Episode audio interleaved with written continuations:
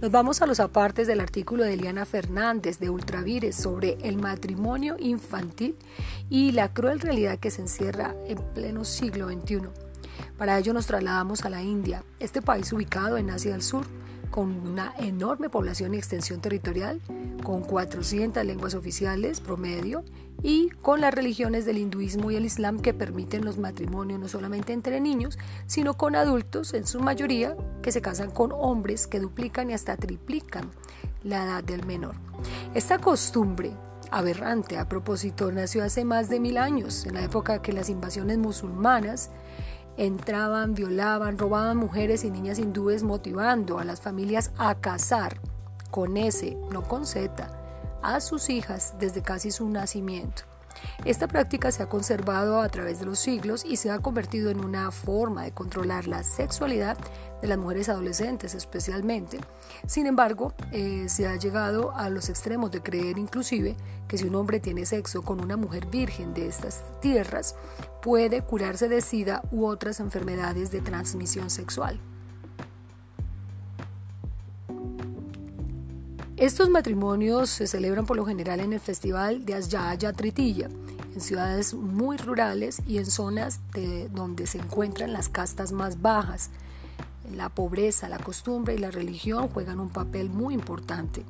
Obligan a niños de muy corta edad a contraer matrimonio por disposición de sus padres. En medio de estas fiestas y trajes coloridos, los niños prácticamente juegan a casarse. Luego de la ceremonia, dependiendo de la edad del menor, se van a vivir juntos o regresan a sus casas hasta que la mujer tiene su primera menstruación, lo cual se considera una señal que ya permite que ejerza su papel como esposa y también convivir al lado de su esposo y no solamente servirle a él, sino a toda la familia de este. Aunque la India cuenta con la ley de restricción del matrimonio infantil desde 1929, con una vasta influencia por misioneros británicos, no ha sido suficiente para acabar con estas aberrantes prácticas.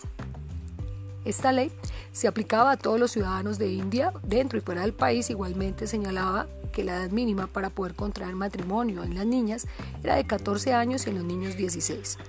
La norma fue modificada por la Ley de Provisión del Matrimonio Infantil en 2006, que fijó las edades de 18 y 21 años respectivamente.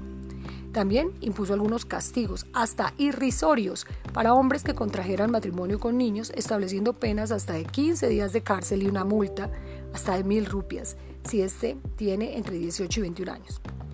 La pena también ah, se puede contemplar con tres meses de cárcel y una multa para hombres mayores de 21 años. Igualmente determina castigos similares para quien oficie matrimonios y para los padres o tutores que los propicien. No contempla castigos para mujeres. Actualmente la UNICEF viene combatiendo arduamente esta situación a nivel internacional a través de programas que fomentan la educación, ya que se ha demostrado que con los procesos de formación académicos protegen a los niños de un matrimonio precoz ofreciendo especialmente a las niñas alternativas profesionales para poder generar ingresos y ganar su propio sustento sin necesidad de casarse.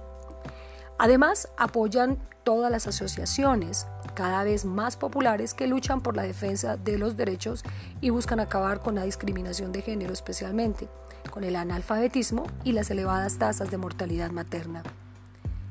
Es evidente la necesidad de ayuda internacional para evitar este tipo de prácticas o costumbres, dado que las normas internas no son realmente efectivas. Las sanciones son muy blandas y no logran restringir estos comportamientos.